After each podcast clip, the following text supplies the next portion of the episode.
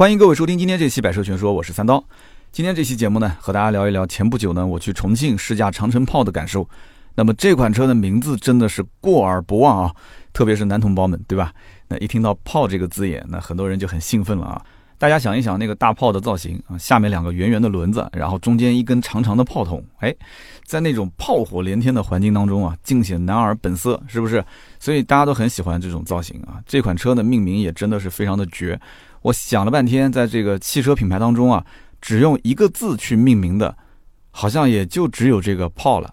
就是我们虽然喊它叫长城炮，但是你在网站上啊，专业的汽车网站上，你看它的分类，这个品牌的名字就叫做炮。那么大家不要小看这个命名方式带来的好处，就在中国的皮卡车当中，让大家随口提几个牌子，你现在马上脱口而出的皮卡中国产，好像就几乎没什么人能说得上来。但是哎，长城炮这个品牌诞生之后，大家想一想，今后只要提到中国的皮卡车的品牌，你是不是会第一个联想到长城炮？这个就厉害了。如果将来长城炮等于中国皮卡，中国皮卡等于长城炮，他把这个品类给定义的话。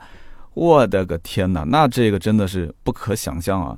这就是叫做提前占领这个阵地，提前占领这个市场。虽然说本身长城皮卡之前卖的已经是非常好了，但是之前卖的好归卖的好，在普通老百姓的这个思维的角度里面，你提到皮卡车，很多人还是说不上来这个名字。我可以讲长城炮这个品牌，或者说这个车是一诞生就成为了很多人的话题。大家还记得吗？你要让什么事情成为一个话题性，成为一个谈资。啊，成为一个社交符号，那这个就非常厉害。所以这个品牌当时一诞生，有人还在笑，说哎，怎么起了一个炮这个名字？但是我觉得这个炮的名字起得非常好，真的，至少在市场营销层面，长城炮已经可以说是上来就一炮打响啊。我之前其实很期待试这个车，为什么？理由很简单，因为我之前没有开过国产的皮卡。那么虽然说身边有一些土豪朋友买过一些进口皮卡，你像福特的 F 幺五零啊，啊，道奇的这个公羊啊，但这些车啊，它售价太贵了，都是五六十万，普通老百姓第一个呢是消费不起，第二个呢，一般情况下真的有五六十万也不会去买皮卡车，就是在很多人眼中，这些车就是他们玩的，就是这些土豪老板的一个玩具，对吧？那我当时也仅仅就是看到有些土豪开这个车，我说，哎，我能不能上来试试？那也仅仅局限于坐坐他们的车啊，尝个鲜，感受一下，感受那种 V 八大排量自吸的那种轰鸣声啊，感受一下土豪朋友就是开车过程中那种孩子般的这种兴奋的笑容啊。但是像我这种山炮啊，我当时坐在上面，感觉就是，我的天，这车的油耗得多大啊？这么一个庞然大物的停车该怎么停啊？对吧？所以这就是我们之间的差别哈。我们小区里面就有一辆这个福特的 F 幺五零猛禽啊，那么这个车主呢，他就是远近闻名的一个土豪。那虽然住在我们这么一个贫民区里面，但是这个哥们儿呢，因为土生土长就是当地人，他是之前做土方生意，然后转做投资，原来开的是一辆保时捷的 Panamera。那么这台车呢，我表姐曾经还借过来做过婚车，因为都是门口人，很熟悉啊。后来呢，他要换车，然后呢，我表姐当时还介绍他来找我买。这个土豪大哥当时看玛莎拉蒂呀，因为保时捷都买了嘛，对吧？在网上也就只能看看玛莎拉蒂，看看宾利啊，那看来看去都觉得没啥意思。最后有一天，我在小区里面，就在他的这个原来停着保时捷的车位上面，看到了一辆福特的 F 幺五零猛禽，我当时就笑了，我说：“哎呀，这哥们儿虽然年纪也不小了，但是还是有一颗童心啊，还是有一颗想玩车的心。”那么周围的很多的一些老百姓都不了解这个车，但这个车真的太抢眼，停在那个地方，大家就讨论这车值多少钱。有的人讲说，哎呦，乖，这车估计应该也是上百万吧？就看它那么大，对吧？那么宽，那么高，对吧？看上去就是一个很值钱的样子。所以有人就讨论一百多万，因为为什么？他之前开的那个保时捷就是一百多万的嘛，他不可能越换越差。有的人是这么想，那么也有的老大爷老大妈。他也稍微认识一点，说这不就一个福特嘛？说我们家那那侄子或者是我们家那谁不就开的福特？这福特的车又不贵，而且这不就是个货车嘛，对吧？这怎么可能很贵呢？我估计应该不是很贵。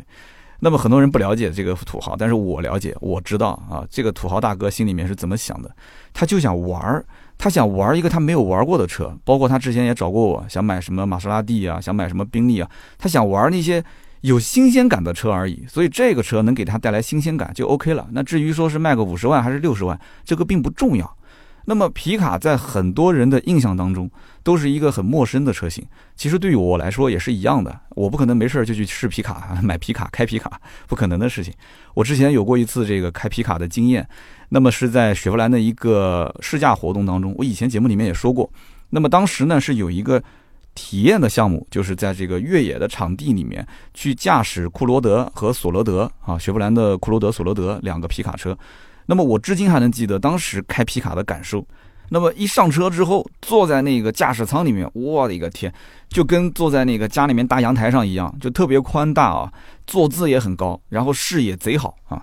所以一开始我坐在车上我很开心，但是开起来我就不开心了。为什么呢？因为前面的这个车头特别高，我有点紧张，我不知道我前面这些障碍物啊到底能不能过得去。因为你第一次开皮卡一定会有这种感受。然后这个场地里面呢，设置了很多的这些障碍物，很多的坑坑洼洼的地方，很多的小山丘，甚至还有一些这种斜坡啊，就是不是那种爬山的斜坡，是那种侧面的。你车子开上去之后，就感觉要翻了那种感觉。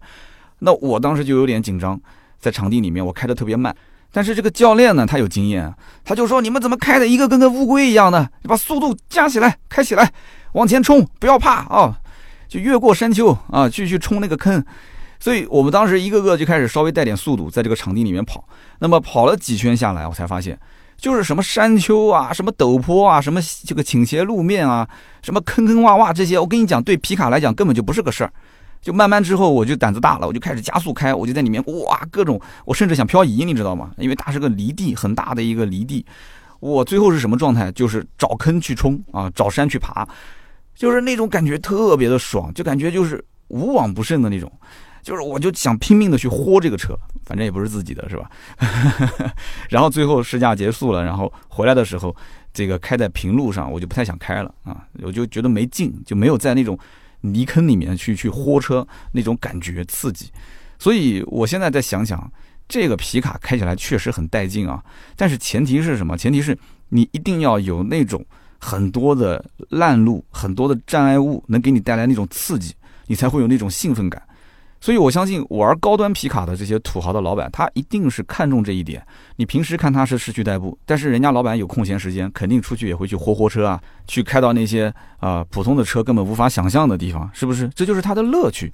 所以在他们的眼里，这车贵不贵呢？不重要，对吧？但是它可以带来很多乐趣，而且这样的一台庞然大物开在路上，这个你不想吸引人眼球也很难。所以这也是它的一个价值。所以这种与众不同的感受是在其他的车上很难去找到的。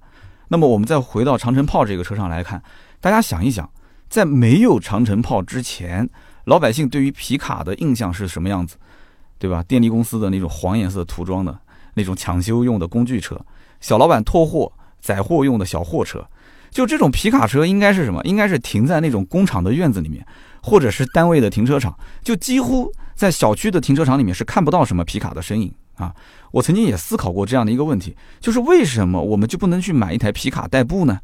是不是？你看人家美国，对吧？皮卡卖的是热火朝天啊。那这个问题我觉得也很容易去回答。那首先就是美国油价也很便宜，对吧？大排量车型很常见。那么其次就是美国地广人稀，包括像澳洲这些地方地广人稀，开皮卡进城啊，去补给一些啊日常用品都很方便，往这个后面的这个车斗里面一放就回来了。那么再一个呢，就是美国人空闲时间也很多，人家要享受生活啊，开这个皮卡可以出去享受生活。当然了，最关键还是这个当地的一些政策支持啊。皮卡车跟其他车一样，没有太多的一些限制。那么再看我们这个地方呢，在之前啊，对于皮卡车有很多的一些限制。你比方说，车身要喷字啊，要贴反光条啊，要取得双证，也就是道路运输证和从业资格证。那么在很多的一些大城市里面，皮卡车进市区都是有限制的，一般白天都不让进城啊，都要是在晚上，应该是七点钟之后吧，绝大多数的地方，晚上七点之后你才能进市区。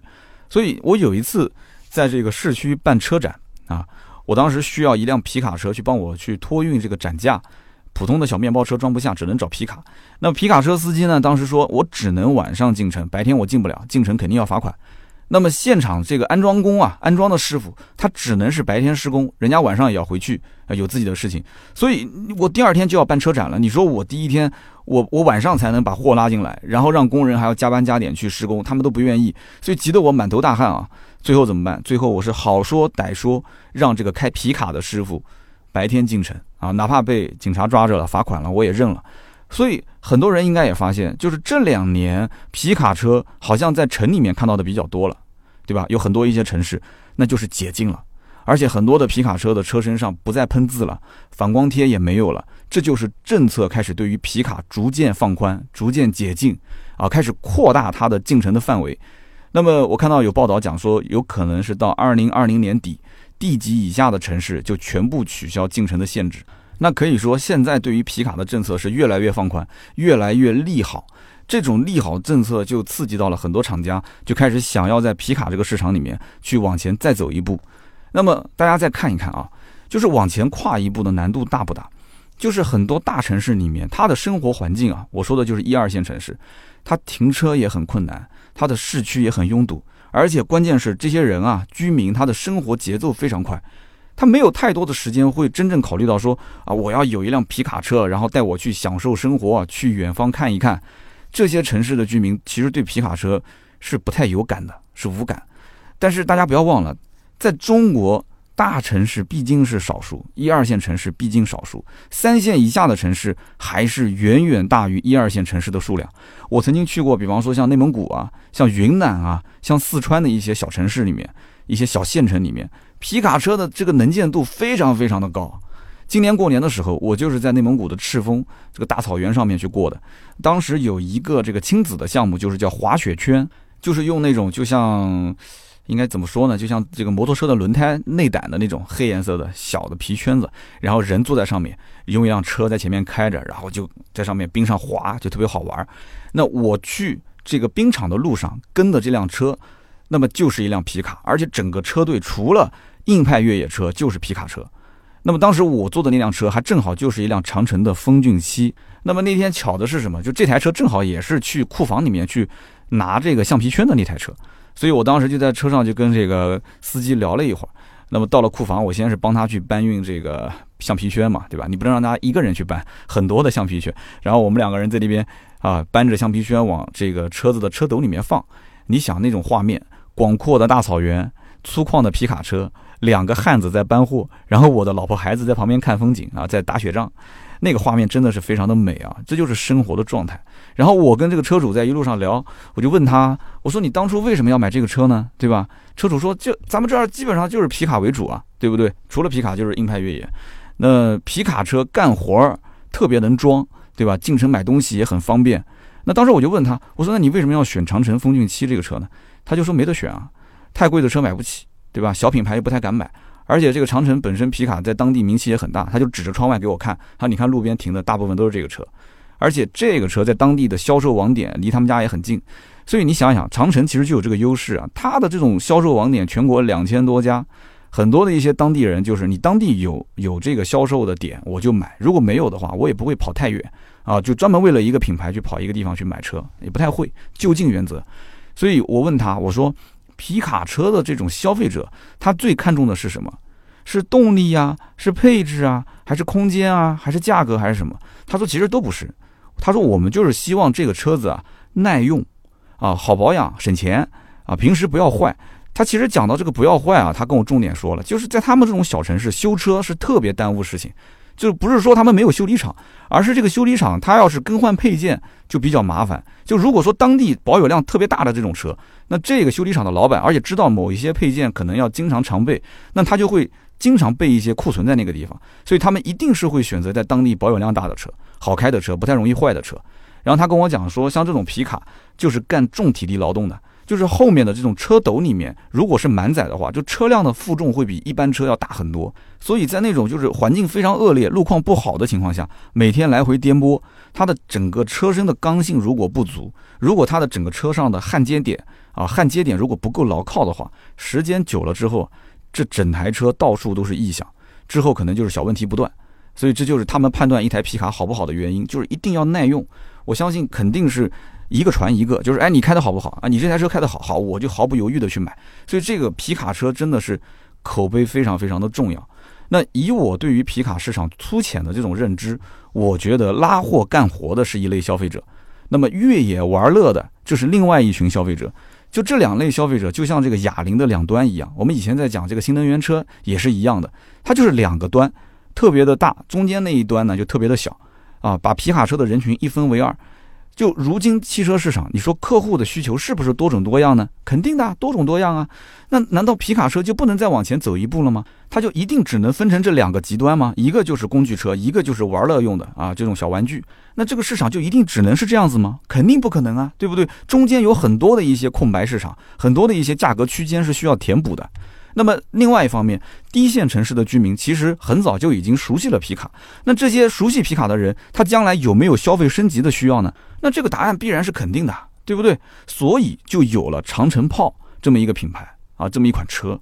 所以一提到长城，大家可能想到的都是什么哈佛啊、长城的魏派啊。但是大多数人也许不知道，其实长城皮卡一直是国内的销量的老大。长城皮卡连续二十一年蝉联国内的销量第一啊。占据国内市场百分之三十五的份额，全球累计销量一百六十多万辆啊！全球一百六十多万辆。今天这一期不是特约啊，没有充值，但是这个数据说出来是有点像充值的样子。但这个数据亮出来，我只能说一句话：想低调，但是实力它不允许啊，对不对？我个人分析，其实长城啊，因为有皮卡跟 SUV 这两条线。而且销售业绩真的是非常的抢眼，所以因此就导致什么？目前 SUV 的市场热度是在逐渐下降的，对不对？所以长城的皮卡有没有可能去制造一种更适合家用的这种产品，让它来去替代 SUV 的产品，去形成一个增量，保持它之前的这个销售业绩？与此同时，也可以提升长城在皮卡这个圈子当中的品牌含金量嘛，对不对？含金量是很重要的。所以呢，这就是我认为长城炮诞生的一个大前提。那么几乎所有的媒体开完长城炮之后啊，都觉得说这款车开起来好像更偏向于是一台 SUV 车型，很好开。但是我试问一下，其实全国我估计大部分的媒体啊，应该也都没有长期去试驾或者说是拥有过一台皮卡车。啊，因为大部分的媒体都是在一些大城市啊，北上广这些大城市，他们不可能说天天开着皮卡上下班代步，对吧？家里面说专门有一辆皮卡用来去玩的，很少很少。所以你开到这个车之后，你说像 SUV 车型，这个话没有错。但是你之前开的皮卡车是不是也像一辆 SUV？是不是也像一辆轿车呢？这个你没有对比性。所以呢，我只能说这个车在驾驶的过程当中啊，我个人感觉啊，就没有太多的负担。因为一开始我看到这个车，我是挺有压力的。我心想，我的天，我今天要开一天的这个货车，我确实有这种想法。我觉得可能就是那种底盘悬挂特别硬啊，然后开的过程当中呢，风噪也特别大啊，然后就是发动机也响，哪边都响的那种感觉。但实际开就不是这样子的，这就是很多人认为它像一辆 SUV 的原因。坐在这个车上，视野也很好，坐姿也很高，然后离地间隙也很高，通过性也不错。所以开它的时候，可能就会有这种开 SUV 的错觉。我们开的呢是这个乘用版啊，因为它有乘用版、商用版、越野版，后面两个版本呢是要到今年年底陆陆续续才会上市。这几个不同的版本风格差异非常的大。商用版今后是更注重于它的实用性啊，它不会花很多钱在这个车辆的内部装修方面，所以我估计它可能会在定价方面略微再调低一点，它更偏向于是工具属性。那么长城炮的越野版。这个车它的话题性就非常非常的大，这也是网上有一些呃媒体已经提前试到之后啊，开始就是有有很多的宣传，大家的关注度也很高。原厂就标配涉水喉、三把锁、绞盘、坦克掉头功能、蠕行模式。我们之前在讲一些硬派越野车的时候都提到过这些功能，所以很多的越野车迷就觉得说，我的天哪，这车如果说将来的定价只要不比乘用版高太多。那基本上都是属于持币待购的状态了啊，就可以断定这车将来如果啊定价不高，而且确实用一段时间之后，各方面的性能也不错，也很耐用啊，特别是有一定的改装空间的话，那这个车型几乎断定就是个爆款。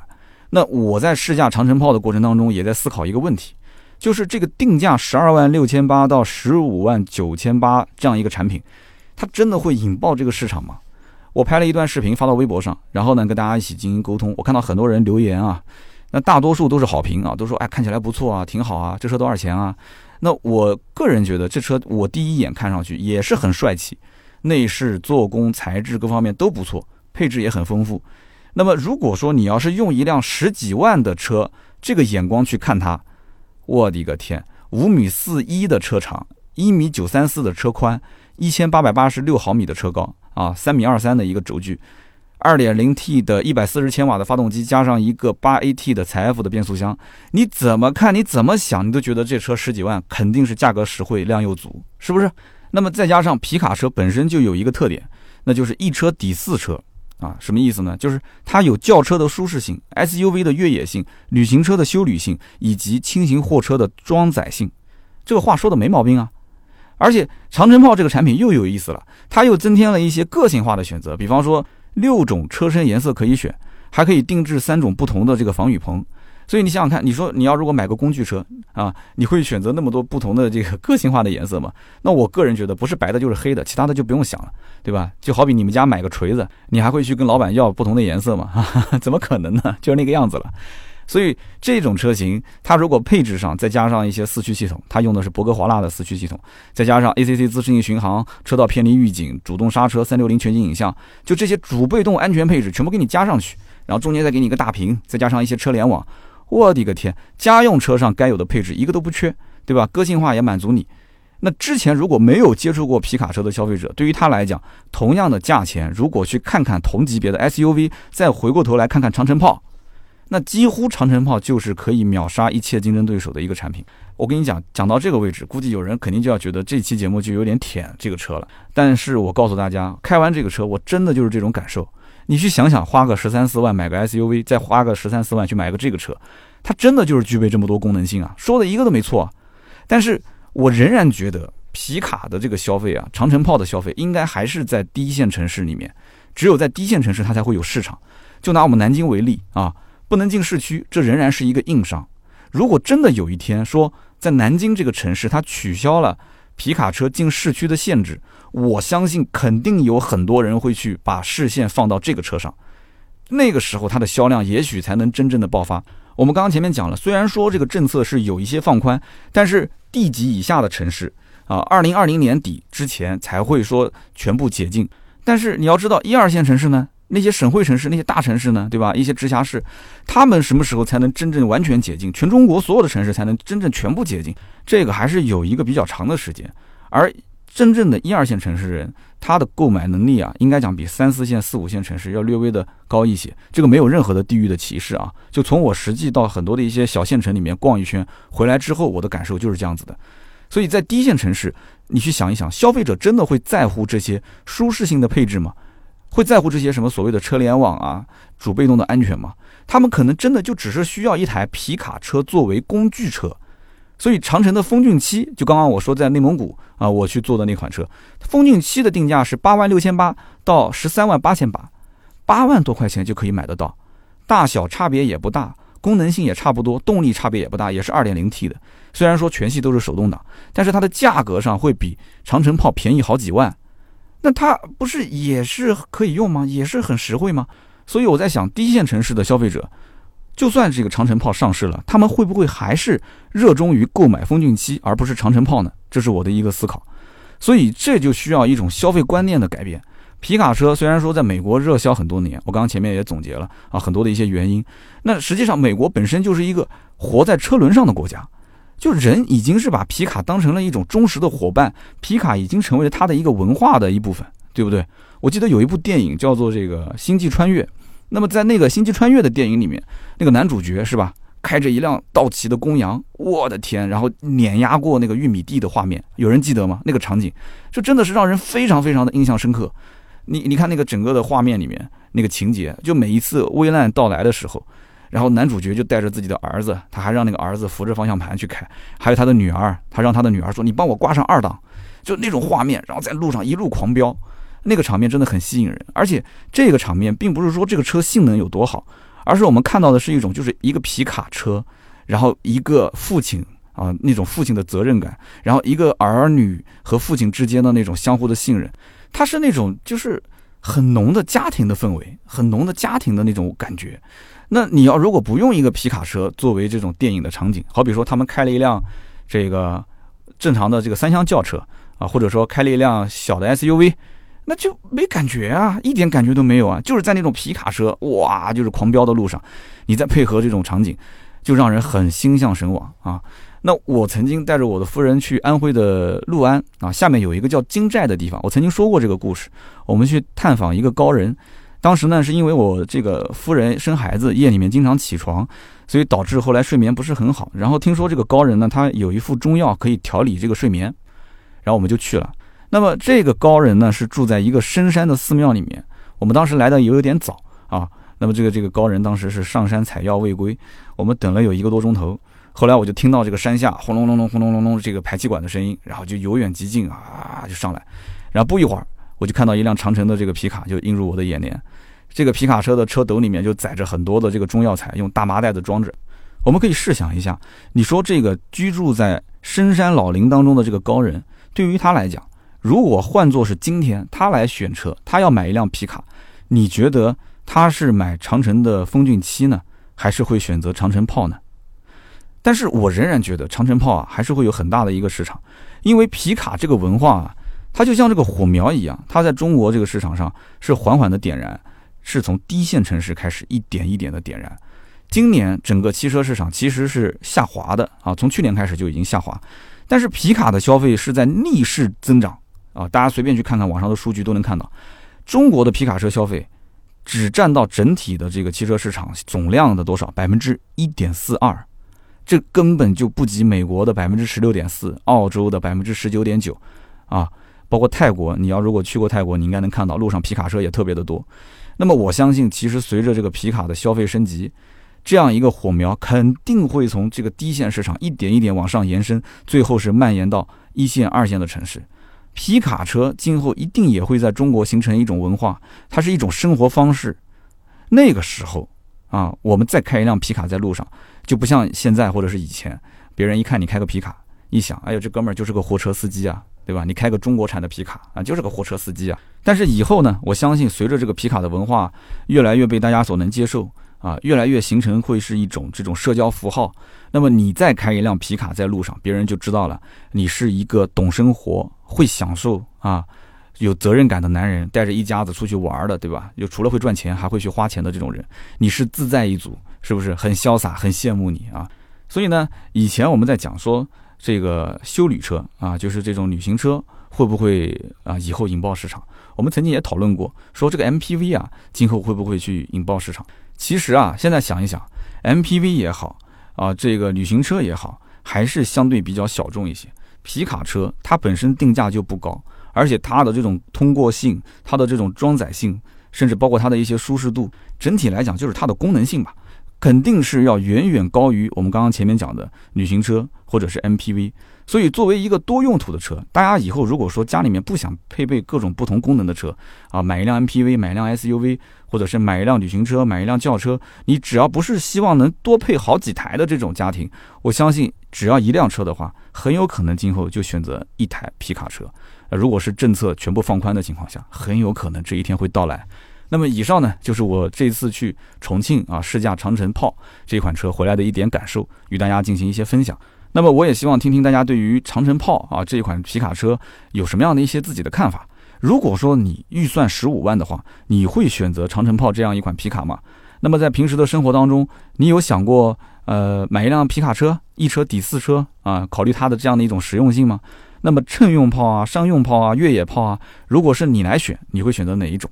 那么欢迎在节目下方留言，留言互动呢是对主播最大的支持。我们也会在每一期节目的下方抽取三位啊，赠送每个人价值一百六十八元的芥末绿燃油添加剂一瓶。好的，那么下面呢是关于上一期节目的留言互动环节。上一期节目呢，我们是聊了在重庆啊，也是在重庆去试了宝马 X2 啊叉二这款车。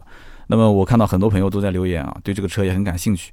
那么有一位叫做风铃声，他说：“三刀啊，我买的就是一系三厢的二点零。”啊，因为我当时节目里面也提到了一系三厢嘛，他说这个车子操控确实很好，动力也很不错，而且关键是这车啊终端的优惠幅度非常大，啊，所以当时我就买了这个车。缺点是什么呢？缺点就是这车确实胎噪有点大，悬挂也确实有点硬。空间方面呢，只能是满足那些要求不是很高的用户，但总体来讲，我觉得性价比还是很高的。很多人呢会觉得说，哎呀，前驱没有操控性。其实你要真正去长期开这个车啊，你会感觉。其实什么前驱后驱，你开时间久了都一样，你也开不出来 它到底操控上有什么差别。还有就是大家都认为说一系啊，它就是三缸车，所以我就有点悲哀了，我买了一个四缸的二点零。那么这一段时间我在开这个一系三厢，我开了有四天多，那么我感受也是非常的深。我拍了一段小的，有点类似像 vlog 的一个视频记录，那么近期也会。呃，最快应该是这周周末吧，或者是下周一二，我会发布到我的微博上。那么我们的微信上应该也会更新，到时候看。那么这个小视频，我希望大家多多给我点评一下，因为我也是尝试这样的一种方式去说车嘛，也不用把它当成一个很正经的节目。就平时我有车去试的话，我可能会录个三五分钟啊，十来分钟啊，跟大家做一个小分享。所以呢，我也希望大家如果没关注微博的话，可以看一看我的微博“百车全说三刀”啊，或者是订阅号“百车全说”都可以啊，我会去更新它。那么下一位听友叫做向伦琴致敬，他说：“三刀，我给你讲一个段子啊，一个玻璃的清洁工。”那他在清理二十五层的这个玻璃的时候，忽然之间他掉下来了，没有任何安全措施，也没有任何缓冲，但是哎，结果这个擦玻璃的员工啊，他没有任何的损伤，这是为什么呢？啊，然后他打了好多的省略号，最后给了一个答案，因为他在重庆。哎，这个段子有点冷啊，有点冷。他说，因为他在重庆，从二十五层楼的玻璃上掉下来之后，他还是落在原地啊。啊，这个关于重庆的段子太多了，因为在这期节目下面我也看到很多。我讲一个我真实的经历，就是打车。当时打车的时候，我在一个就是离重庆的会展中心不远的地方住宿嘛，住在一个酒店里面。那个酒店有好几层，但是每一层旁边都是大马路，所以我打电话跟那个出租车司机讲，我说我到了，我在呢，我在一楼啊，我在一层啊，这前面就是马路啊，我怎么看不到你啊？然后司机说我也看不到你啊，我也是在马路上啊。结果他是在下面的马路上，我是在上面的马路上，哈哈，所以以后习惯了就好。那么下面一位听友呢，叫做可比 CP，他说：“三刀啊，关于宝马如何不用手去碰这个挡把，然后直接挂进 P 档这个事情，我来跟大家分享一下整个的这个 P 档驻车机构的设计要求。他说，在五公里以下的时速，其实是可以强行啊把 P 档推进去的。那比方说我们在怠速前进的时候，它的速度就比较慢嘛，它就可以直接推 P 档，然后直接停车。当然了，你如果速度高于五公里每小时的话，这个 P 档是推不进去的。”那么回到宝马这个市场来说的话，我个人认为它的这个设计是为了安全。那么有的朋友可能会问了，他说我这样强行进入 P 档会不会损伤变速箱？那答案是肯定的啊，肯定会损伤变速箱。但是呢，变速箱在研发阶段会做驻车实验。他说本人呢有幸参与过这样的一个实验。通常情况下，驻车实验会反复的模拟，就是五公里以下啊，或者是七公里以下的这种时速，我去强行注入 P 档。然后看它的这个反应，看变速箱的损伤情况。通常实验的次数都是好几万次啊，这个变速箱还能保持正常使用。所以，因此理论上来讲，对于变速器的这个寿命是没有任何影响的。那么，我也是希望大家听完这一段啊，不要去自己去试，说五公里以下，我看能不能强行推到 P 档。那么这个就没事就别试了啊，因为当时只是做了一个小的话题，给大家来进行探讨。那么也非常感谢这一位听友啊，也是在肯定主机厂里面做这个工程师的听友做的这样一个很实用的分享，非常感谢。那么以上的三位呢，就是本期节目的啊幸运的听友啊，抽取到我们价值一百六十八元的芥末绿燃油添加剂一瓶。那么尽快跟我们的微信号四六四幺五二五四盾牌联系。那么大家如果说有更多的这个新车或者是二手车的价格咨询，也可以联系四六四幺五二五四。然后最后说一下，就是呃十月底。其实我没想到那么快，大概在十月中旬的时候，我们的那个在行一点，就是微信订阅号下面的这个付费的链接啊，就已经失效了，就这个平台就已经下线了。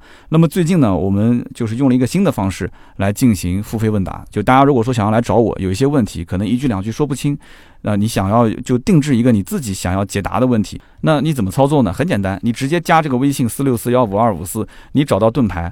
然后呢，你不要把问题发给他，你就直接跟他说我要买提问的邀请码，就你跟他买一个码就可以了。然后这个码有了以后，你就可以直接发邮件给我，邮件的标题就贴上这个邀请码，这样的话我一看就知道了。那么我就可以在邮箱里面进行回复。那么最近应该讲好评还是非常非常多的，因为我打字速度比较快，你的问题发过来之后，我很快噼里啪啦就能敲出很多字哈，可能成百上千字。